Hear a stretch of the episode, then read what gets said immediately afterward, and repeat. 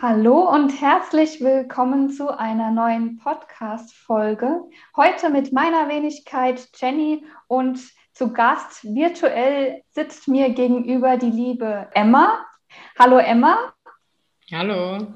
Herzlich willkommen. Ich bin froh, dass du da bist und das meine ich nicht nur bei unserer schönen Podcast-Aufnahme, sondern auch schön, dass du bei uns im Kompetenzzentrum Freiwilligendienste da bist. Vielen Dank, das freut mich auch. Das wird heute auch unser Thema sein. Und zwar berichtest du uns heute ein bisschen aus deiner Praktikumszeit bei uns im Kompetenzzentrum, ähm, wie du dazu gekommen bist, äh, warum du dich dafür entschieden hast und wie dein Arbeitsalltag so aussieht. Ja, Emma, möchtest du vielleicht am Anfang erstmal berichten, wie bist du denn überhaupt dazu gekommen, bei uns ein Praktikum zu machen?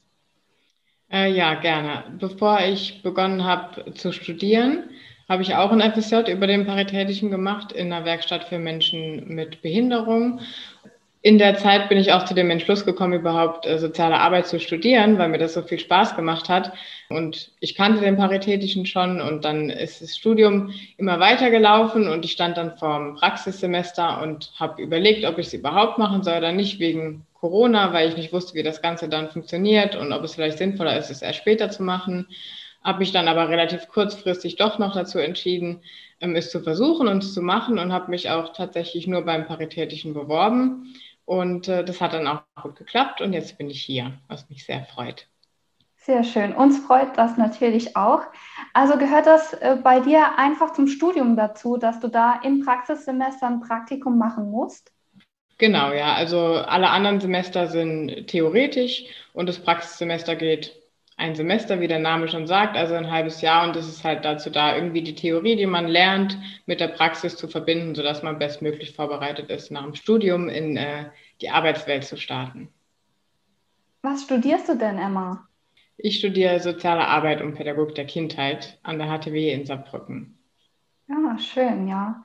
Hast du dich denn auch über dein FSJ, das du damals bei uns gemacht hast, dafür entschieden, ein Studium in dem Bereich zu machen?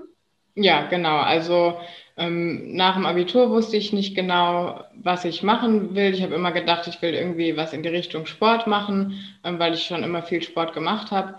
Genau, und meine Eltern und mein Bruder haben mir dann gesagt, das ist eine gute Möglichkeit, ein FSJ zu machen. Mein Bruder hat das auch gemacht, meine Eltern, meine Mutter hat im sozialen Bereich gearbeitet und mein Papa hat auch, schon ein bisschen länger her, aber ähm, auch sowas wie einen Freiwilligendienst gemacht. Ähm, genau, dann habe ich mich dazu entschieden und habe in dem Jahr ganz viel über mich selbst gelernt und ja, habe einfach entdeckt, dass mir das super viel Spaß macht, dass ich gern mit Menschen zusammenarbeite, dass ich gern Menschen irgendwie unterstütze und auch von anderen Leuten noch was dazulerne. Und äh, deswegen habe ich einfach gemerkt, dass der soziale Bereich perfekt für mich ist und dass das das Arbeitsfeld ist, in dem ich später arbeiten will. Super. Möchtest du uns denn ein bisschen berichten, wie so ein Arbeitsalltag bei uns aussieht? Ja, das ist bei mir ganz unterschiedlich. Also ich bin viel auf Bildungstagen und auf Seminaren, einfach um ein bisschen praktische Erfahrungen mit den Freiwilligen zu sammeln und das Ganze kennenzulernen. Ähm, und an den Tagen, wo eben kein Bildungstag oder ein Seminar stattfindet, habe ich Aufgaben von Kollegen und Kolleginnen, Blog-Einträge schreiben, Korrektur lesen. Ich habe äh, an einem Konzept für einen Bildungstag oder Seminartag, je nachdem, ähm, mitgearbeitet. Ich äh, habe kleinere Aufgaben. Ich werde in ganz viele Prozesse mit einbezogen, Bewerbungen, Einsatzstellengespräche zu planen. Also ich werde immer so ein bisschen überall, wo es geht, an die Hand genommen und kriege alles äh, Stück für Stück gezeigt. Sehr schön. Du hast es ja schon angesprochen, die aktuelle Corona-Situation macht es auch nicht einfacher, ein Praktikum zu machen. Aber auch da ist ja unser Team ja mitten ins kalte Wasser geworfen worden. Wir haben ja auch einige neue Digitalisierungsprozesse erlebt und angestoßen und da bist du auch mit reingesprungen ins kalte Wasser. Wie sieht es denn da bei dir aus? Ich weiß, du hast am Anfang ja auch noch das Präsenzseminar mit mir begleitet in Pirmasens und jetzt alles virtuell? Genau, also am Anfang, die ersten zwei Tage von meinem Praktikum war ich im Büro und da waren wir auch immer noch auf jeder Flurseite vier Mitarbeiter, Mitarbeiterinnen. Montags, also die Woche drauf, bin ich direkt äh, mit dir zusammen zum Seminar gefahren nach Pirmasens und konnte das auch noch in Präsenz kennenlernen, was jetzt im Nachhinein auch sehr spannend ist, weil ich anschließend ja die ganzen Seminare und Bildungstage nur noch virtuell miterlebt habe. Mhm. Ähm, genau, auf jeden Fall nach dem Seminar war es dann relativ schnell so, ich glaube nach zwei oder drei Wochen, dass dann auch die Präsenz im Büro ein bisschen runtergefahren wurde und dann war ich auch das erste Mal im mobilen Arbeiten. Und jetzt mittlerweile im Februar zum Beispiel bin ich gar nicht im Büro, ähm, und im Januar war ich, glaube ich, auch nur zwei oder dreimal. Also es wurde immer mehr im Laufe der Zeit. Genau, aber das klappt alles gut, wie du schon angesprochen hast. Wir haben ganz viele ähm, Programme, die wir nutzen, MS Teams zur Kommunikation. Ich kann trotzdem immer jeden ansprechen, genauso als wären alle im Büro. Ich kann immer Fragen stellen. Man kann bei MS Teams telefonieren, schreiben. Ich habe meine Aufgaben und das klappt alles sehr gut. Ja, es wird alles immer mehr zur Normalität für unseren Arbeitsalltag. Genau. Ja, jetzt bist du auch schon ziemlich am Ende deines Praktikums. Weißt du denn, wie es danach weitergeht? Ja, genau. Also mein Praktikum geht noch bis zum 26. Februar, also jetzt noch knapp drei Wochen. Ähm, bezogen aufs Studium geht es danach weiter, dass ich zwei Semester ein Projekt mache, eine Forschungsarbeit und da muss ich mich jetzt äh, relativ zeitnah entscheiden, in welche Richtung ich da gehen will und welche Art von Forschung ich machen will. Ähm, da habe ich aber auch schon so ein paar Ideen, also das wird hoffentlich alles so klappen, wie ich es mir vorstelle.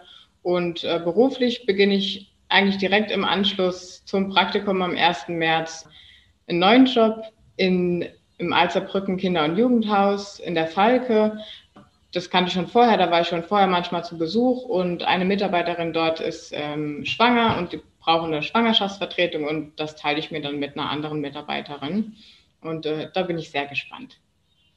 Ja, spannend. Das hört sich doch nach einem Plan an. Okay, abschließend zu unserem Podcast äh, möchte ich dir auch unser Abschlussritual nicht vorenthalten. Und zwar 30 Fragen, eine Antwort. Also ich werde dir jetzt äh, die Möglichkeit geben, dir eine Zahl zwischen 1 und 30 auszusuchen. Und dann bekommst du entweder eine Frage oder eine Aussage gestellt und du musst das entsprechend beantworten oder weiterführen. Für welche Zahl entscheidest du dich denn? Für meine Lieblingszahl, die 17. Okay, die 17. Als Kind wollte ich schon immer. Ich wollte schon immer Fußballerin werden. Das war immer mein großer Traum. Ah, das ging aber schnell. Das war jetzt echt eine einfache Frage für dich. Genau, ja.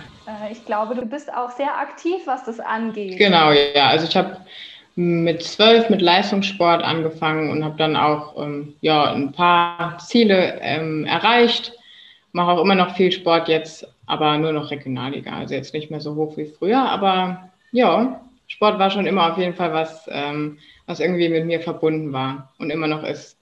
Deswegen war der Traum auch einfach jetzt für mich.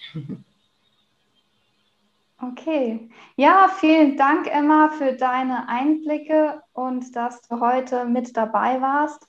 Äh, ich wünsche dir alles Gute auf deinem weiteren Lebensweg und dass auch alles so klappt, wie du dir das vorstellst. Und äh, bin natürlich froh, dass du noch ein paar Tage mit uns im Kompetenzzentrum verbringst, auch wenn es virtuell ist. Ähm, vielen Dank. Genau, auch von mir vielen Dank. Vielen Dank, dass ich hier dabei sein durfte. Und ich wünsche dir natürlich auch nur alles Gute und freue mich auf die weitere gemeinsame Zeit. Dankeschön. Das war's für die heutige Podcast-Folge. Vielen Dank fürs Zuhören. Wir hören uns das nächste Mal. Ciao. Tschüss.